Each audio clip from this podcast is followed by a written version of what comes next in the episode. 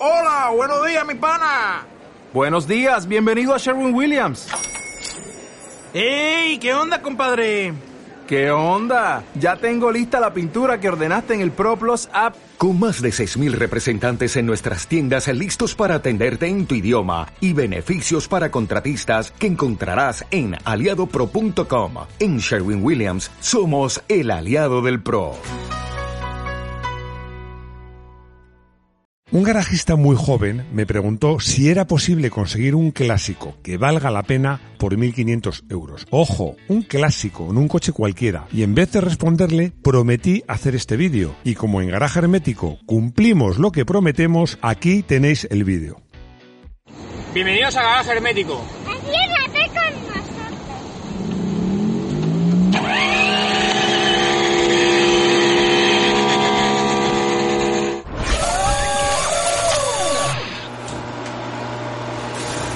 Os he mentido. Os he mentido porque en realidad no ha sido un garajista el que me ha preguntado esto, sino que han sido varios. Han sido varios los garajistas que me han preguntado exactamente esto. Si es posible conseguir un clásico por menos de 1.500 euros. Así que este vídeo se lo dedico a todos los que me lo han preguntado, a todos vosotros, pero en particular a un garajista. Pero antes de seguir, os voy a contar un poco mi vida. Uf, qué pesado, Mike, latero. Vamos con el programa, hombre. Ya que Rodrigo se enfada, precisamente por eso voy a seguir contando mi vida. Y es que estoy dando clases en la Universidad de Carles III, estoy dando alguna clase. Ya sabéis que de pequeñito, lo he contado alguna vez, eh, cuando me preguntaban qué quería ser, decía que piloto de Fórmula 1 o maestro. Bueno, piloto de Fórmula 1 creo que ya se me ha pasado un poco el arroz, pero, pero maestro no, porque estoy dando algunas de las clases.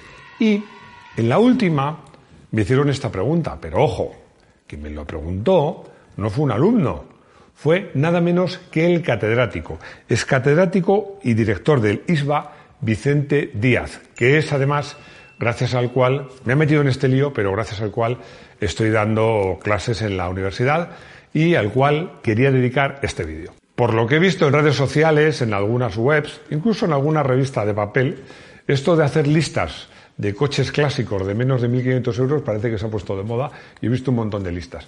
Bueno, como siempre, os lo digo, nosotros hacemos nuestra propia lista. Habrá coincidencias, pero la nuestra es la que he hecho yo y no hay ninguna igual. Viejo versus clásico. Legalmente en España, y os diría que casi todo el mundo, un coche legalmente es clásico cuando tiene más de 30 años y además, pues se supone que tiene un cierto valor histórico. Bueno, yo de todos los coches de más de 30 años ya se les da por supuesto que tienen valor histórico. Ojo, ojo, hay coches que no tienen 30 años, tienen menos y ya tienen cierto valor histórico. Y hay coches que con no muchos años ya lo tienen. Es lo que los ingleses, que le ponen nombre a casi todo, llaman Young Timers. No lo habéis oído, pero Rodrigo aprovecha los cortes para meterse conmigo y dice que yo soy doblemente clásico. Claro, dos veces 30. Soy dos veces tre- treintañero, realmente.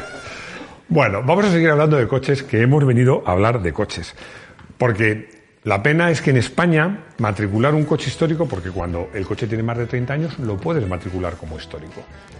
Cuesta alrededor de 1.000 euros. Según lo hagas, según puede costar algo menos o puede costar algo más, que es un, un dinerito. Lo que hace que estos coches más modestos, pues en algunos casos no valga la pena matricularlos como clásicos. Los propietarios consideren que no vale la pena, lo cual va a suponer realmente la pérdida de algunos coches que sería mejor conservarlos. Pero bueno, así son las cosas. ¿Qué ventaja tiene matricular un coche como histórico? Bueno, tiene muchas. Una de ellas es que el coche se revaloriza más. La otra es que vas a acceder a costes de seguro probablemente más económicos. Una de las más importantes es que pasas una ITV cada más tiempo y además una ITV mucho más razonable y menos, digámoslo así, destructiva. Pero para mí la más importante, la ventaja más importante es la ventaja de movilidad, porque es curioso, así son las cosas. Si tú tienes un coche de más de 30 años, habrá zonas en algunas ciudades a las que no puedas acceder, pero ese mismo coche, si está matriculado con placa histórica, sí podrás acceder. Hagamos cuentas. Tener un clásico, un clásico de este tipo, puede llegar a ser muy asequible. Yo los coches que he elegido, lo he verificado, los puedes encontrar Todos, algunos te costarán más y otros menos. Todos por 1.500 euros.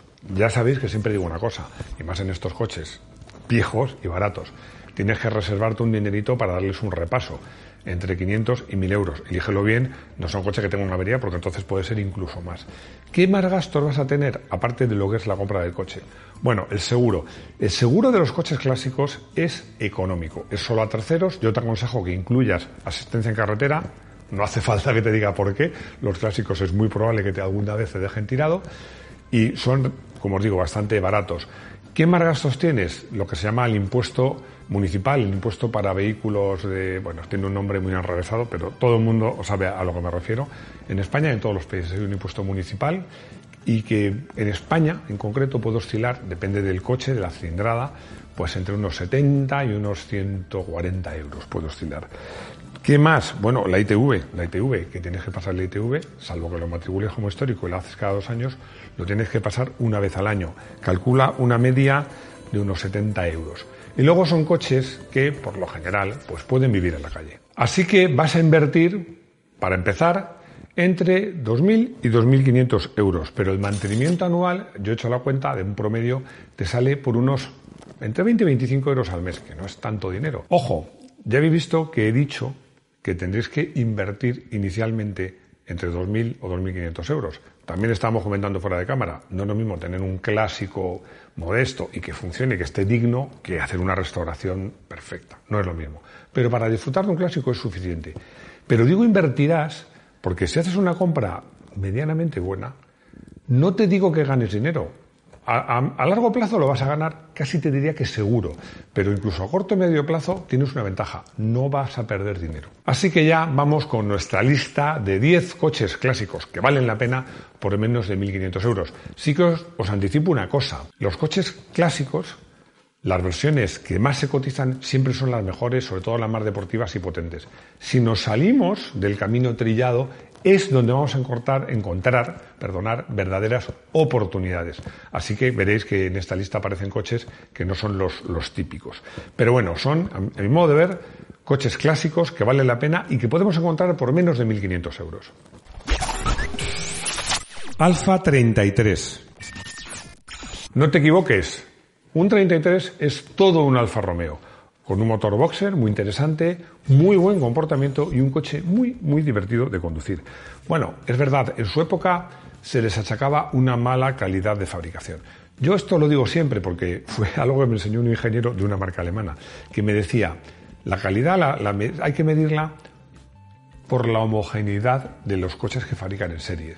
Cuando compras un coche de buena calidad, no es que sea es tu unidad de mejor calidad, es que todos son buenos. No vas a comprar un coche malo. Yo creo que la mala calidad de estos modelos no era tanto que los coches fueran malos, estuvieran mal fabricados o mal diseñados, sino que había alguna unidad que daba problemas. Bueno, yo te digo una cosa. En este caso que estamos hablando de un coche que empezó a venderse en el 83, la mejor prueba de que la unidad que vas a comprar es, digámoslo así, de las buenas, es que ha llegado hasta nuestros días. Había versiones con motor 1, bueno, había un montón, ¿no? Pero las más habituales eran las de 1.5 eh, litros, pero las que son más fáciles de encontrar por este precio son las de 1.3 que es un motor que sube muy bien de vueltas y que además daba, tenía más de 1300, tenía 1351 centímetros cúbicos, pero es que daba 85 caballos para menos de 800 kilos. Os digo una cosa, esta versión, la 1.3, que la gente no valora, es un coche muy interesante. Austin Victoria. Con este coche tenemos la oportunidad de tener un clásico muy, muy español, porque este coche se fabricó casi únicamente en España. ¿Por qué digo casi únicamente? Porque los más listos sabéis que se vendió nada menos que en Sudáfrica con el nombre, con la marca Austin y el modelo Apache. Este coche no era más que el típico Austin de la época, que tenía la trasera cortada, pero con un morro rediseñado y una, parte posterior con maletero, digamos, tres volúmenes, diseñada por Michelotti. A mi modo de ver, un coche me parece muy, muy bonito y que mucha gente, por cierto, no lo tengo en el pero quiero decirlo, confunde con el Triumph Dolomite. Vamos, Triumph Dolomite para todos los españoles, ahora que no. No, mira, Rodrigo. Pero bueno, en estos tipos, en estos coches tan antiguos, más que las versiones o los modelos en concreto, lo que interesa es la unidad. Aunque ya os adelanto que había una versión deluxe que se distinguía sobre todo por los cuatro faros redondos y que yo sepa mayoritariamente por el techo de vinilo que imitaba piel y que estaba muy de moda al finales, bueno, iba a decir a finales, en los años 70 en general. A mí el frontal de cuatro faros redondos me parece más bonito, pero el de faros rectangulares, si encontráis una unidad que esté bien, pues vale la pena perfectamente. Además, comparten el mismo motor, que es un 1275 que daba 62 caballos, que es el mismo que equipaba el Mini Cooper español y del cual podéis encontrar todo tipo de recambios. Citroën AX GT. Lo sé, sé que no va a ser fácil encontrar eh, el AX GT por este precio, pero como dicen en Galicia de las brujas, que a verlas haylas, a verlos haylos. Además, por decir, bueno, estará más machacado, es que estos coches son muy sencillos. Si está bien de chasis, no está podrido ni deformado, bueno, pues la tapicería, la pintura es realmente económico. Y el motor era durísimo. Os hablo, insisto, de la versión GT, no de la GTI, pero se le parece mucho. El GTI tenía 100 caballos y este tenía 85, pero es que era un coche que pesaba menos de 700 kilos. Yo tuve uno, como ya sabéis los que me seguís, además el mío tenía aire acondicionado, que era algo que se ponía posteriori y que era una consolita negra que iba entre las dos plazas delanteras. Bueno, si lo encontráis con aire acondicionado, pues todavía mejor. Ford Fiesta. Obviamente, en el caso del Ford Fiesta nos referimos a la primera serie, un coche para mí el Ford Fiesta más bonito y desde luego era un coche con un acabado en su época, pero todavía incluso hoy magnífico. Estaba un coche muy bien construido. Ya sabéis que la versión es 1300, sobre todo a Super Sport, y no digamos ya el XR2, tiene unos precios absolutamente prohibitivos. Pero aparte de las versiones de 950 que había incluso de baja compresión, que yo tuve uno, para mí el más interesante es el 1100. El 1100 que tenía 54 caballos y que era un coche que iba francamente bien. Estos coches además estaban, para la época, muy muy bien equipados. Y muchos de ellos, estos 1100, además había un 1100S, llevaban techo solar que era una versión, perdón, una opción muy poco frecuente en la época y menos en esta categoría de coches. Y muy interesante si lo encontráis, pero ojo, si encontráis un coche de estos, verificad bien que alrededor del techo solar no tiene óxido. Lancia Delta. Tampoco te va a resultar fácil encontrar una Lancia Delta por 1.500 euros. Ojo, vamos a ver, estamos hablando fuera de cámara, Rodrigo y yo. Tú hablas del Delta y la gente enseguida se va al GT, al Turbo, al HF, al Integrale al four wheel drive, four wheel drive. Bueno, mm, eso olvídate. Pero es que el Lancia Delta, que es un coche diseñado nada menos que por Yuyaro, tiene unas, unas versiones básicas muy, muy, muy interesantes que iban francamente bien, para mi gusto, muy bonitas. Y esas, esas sí que las puedes encontrar en este precio. Por este precio seguramente encontrarás la versión 1.3. No te cortes. Es la más modesta, pero tenía 75 caballos para un coche que no pesaba mucho. Eran coches que gastaban muy poco, iban francamente bien. Bueno, os doy un dato. En 1980, estas versiones básicas, eh, fue, fue elegido este coche coche del año en Europa. Renault 5 TS. Este es otro coche que tengo cariño porque, como sabéis muchos de vosotros, fue mi primer coche de carreras. La verdad es que este coche no es demasiado cotizado porque es el hermano pequeño del Renault 5 Copa. A diferencia del Copa, no llevaba culata hemisférica, tenía un motor de solo 65 caballos, no tenía discos ventilados delante, sino macizos y detrás tambores. Bueno, el Copa de carrera llevaba discos, el Copa de calle también llevaba tambores. Y bueno, y la suspensión era mucho más blanda, pero es que era un coche muy agradable.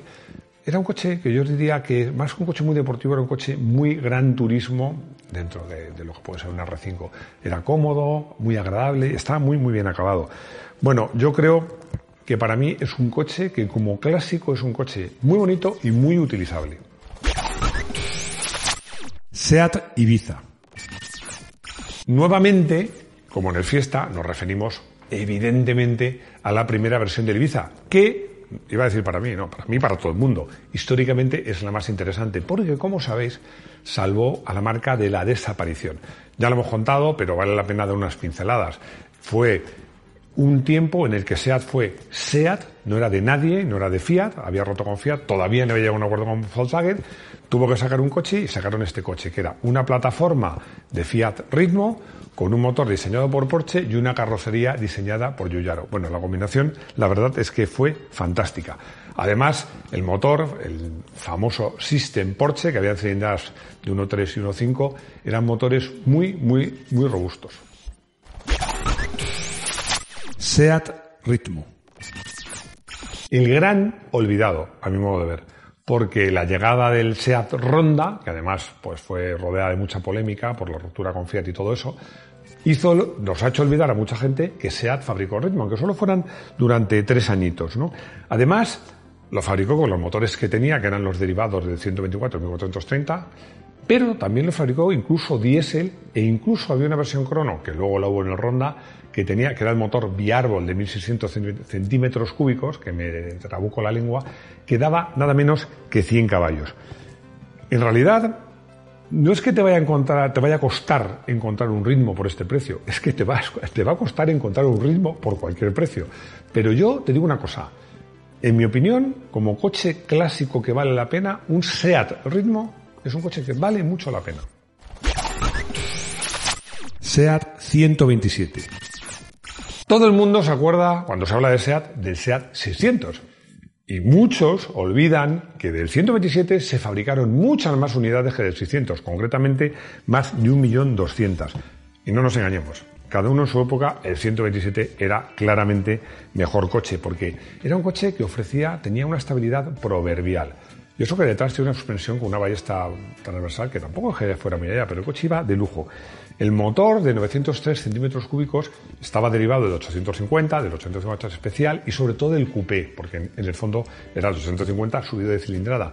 Era un motor que gastaba poco, pero sobre todo subía de vueltas con una alegría, además era, un motor con árbol de levas lateral, pero iba francamente bien. Y luego, pues gracias al poco peso, el coche tenía buenas prestaciones y los frenos iban de maravilla. Era un coche que tiene una vertiente práctica, era un coche económico, de consumo, familiar, porque era un coche habitable, pero también tenía un toque deportivo claramente superior a cualquiera de sus rivales, incluidas las versiones de R5, de Ford Fiesta o de Peugeot. Bueno, la verdad, si lo buscas, a mí la versión que más me gusta es la primera con portón trasero, pero la gran mayoría de la primera versión tenían maletero separado. Bueno, siempre digo lo mismo, cuando se buscan coches antiguos, lo mejor es encontrar una buena unidad, da igual tenga maletero o portón. Sinca 1200 Special. Sin duda, el Sinca 1200 más interesante, que por cierto fue el coche que tuvo mi hermano, es el Sinca 1200 Ti, que tenía un motor de 1442 centímetros cúbicos, árbol de levar lateral, pero daba unos buenos 85 caballos. El 1200, que he dicho en la entradilla Special, porque me Rodrigo es así, pero aquí todo el mundo. Si lo escribes sin la S. Aquí en España todo el mundo decía especial, como te puedo suponer. Ya, pero en el modelo ponía, porque había 1200S. Pues fue especial y luego simplemente S. Pero todo el mundo decía Sinca 1200 especial, porque los españoles somos así y ya está. Pero bueno, este coche anunciaba también 85 caballos, pero no los daba ni de coña. Vamos, eh, con suerte si daba 75 o poco más, ¿no? Pero aún así, este coche que tenía unas suspensiones magníficas, una dirección bastante directa, eh, unos buenos frenos, era un coche que sobre todo en carreteras viradas, y de hecho un coche que en rally, sobre todo en rally complicados o de tierra, tuvo bastante éxito. Es un coche que tienen una mala fama también de coches mal terminados. Lo que pasa es que en este caso es justa. Porque estos coches, en lo que respecta al cambio, al bastidor, al motor, eran coches muy robustos, pero lo que eran los remates interiores no eran muy buenos. De hecho, por ejemplo, había versiones como la especial que estaban pues tapado a la chapa pues por algún tipo de, material plástico que se acaba despegando y tal. Pero nada grave y nada que no se solucione dándole a tu coche clásico mucho cariño y dedicándole horas para dejarlo impecable. A ver, Rodrigo, en este caso la conclusión es sencilla, efectivamente, sencilla. Porque tener un coche clásico, como habéis visto, no es tan caro. No es tan caro y es una inversión, insisto, no es un gasto, es una inversión que en un momento dado dices, bueno, ahora ya, pues yo qué sé, me voy a casar, he tenido un hijo, quiero cambiar de coche. Pues vendes el coche, una pena y ya está, ¿no? Pero eso sí, mira bien, mira bien, porque si compras un coche con una avería gorda, pues la cosa se complica. Pero vamos, yo insisto, la conclusión es sencilla y la conclusión en este caso es ¿a qué estás esperando para comprarte un clásico? Lógicamente, para este vídeo hemos elegido un coche clásico, pero un coche clásico que es divertidísimo y que a mí me encantaba y que seguro que a vosotros también. Estamos hablando del Autobianchi, aquí le decían Autobianchi, pero en italiano, ya que estamos en los idiomas, es Autobianchi A112 Abarth. En el nuevo Gran Turismo 7 de PlayStation puedes encontrar superdeportivos espectaculares, pero también coches relativamente modestos, pero muy carismáticos, como es el caso de este Abarth. Es un coche que probé en su momento y me encantó para que te una idea, sería algo así como un SEAT 127 más bonito, mejor equipado y con 72 caballos. En carretera de montaña, todavía hoy es un mata gigantes, gracias además a su reducido tamaño y a una dirección muy rápida. Es un coche que merece la pena tener en nuestro garaje hermético. En nuestro consultorio, que hace mucho que no digo, que respondemos un montón de preguntas y que por aquí aparece el correo, casi mil al mes, pues Party me pregunta si los coches que llevan árbol de leva lateral no llevan correa de distribución. Pues la respuesta es que efectivamente no llevan correa de distribución. Yo no sé si hay alguno que la lleve, pero llevan cadena, porque o llevan engranajes, cascada de engranajes, porque de alguna manera tienes que llevar el movimiento del árbol de levas, perdón, del cigüeñal hasta el árbol de levas. Por eso, si compras un coche clásico que tiene árbol de lateral, pues igualmente hay que cambiar la cadena de distribución. Luis V me dice que tiene un SEAT Ibiza de la primera serie, pero una versión que se llamaba Junior, que tenía en vez del motor System Porsche, tenía el motor de origen Fiat, el 903, que corre muy poquito, pero que sí vale la pena conservarlo. A ver, Luis, eh, el valor de un coche no se mide por las prestaciones, se mide por su valor histórico sobre todo y su rareza. Y te digo una cosa, ese coche que tú tienes es más raro que los 1.5 o que los de motor System Porsche. Así que yo creo que lejos de que no valga la pena por tener ese motor, precisamente por tener ese motor vale la pena. Y hemos llegado al final de este vídeo y se me ha olvidado comentaros una cosa. Tenemos un área de socios que vale un eurito al mes y que ahí podéis ver, podéis ver cada 15 días un vídeo siempre muy especiales, muy personales. Os cuento algunas intimidades. Bueno, como no soy mucho, no me importa. Y vamos a hacer más cosas con los socios, pero bueno, yo lo quería comentar, pero sobre todo lo que me gustaría es que os haya gustado el vídeo y simplemente recordaros las cuatro cosas de siempre, que tenemos vídeos de motos en Moto 1 Pro, unas redes sociales fantásticas, que la web va como un tiro y sobre todo que tenemos podcast todos los lunes y sobre todo que os espero en los siguientes vídeos de Garaje Hermético. Hasta pronto.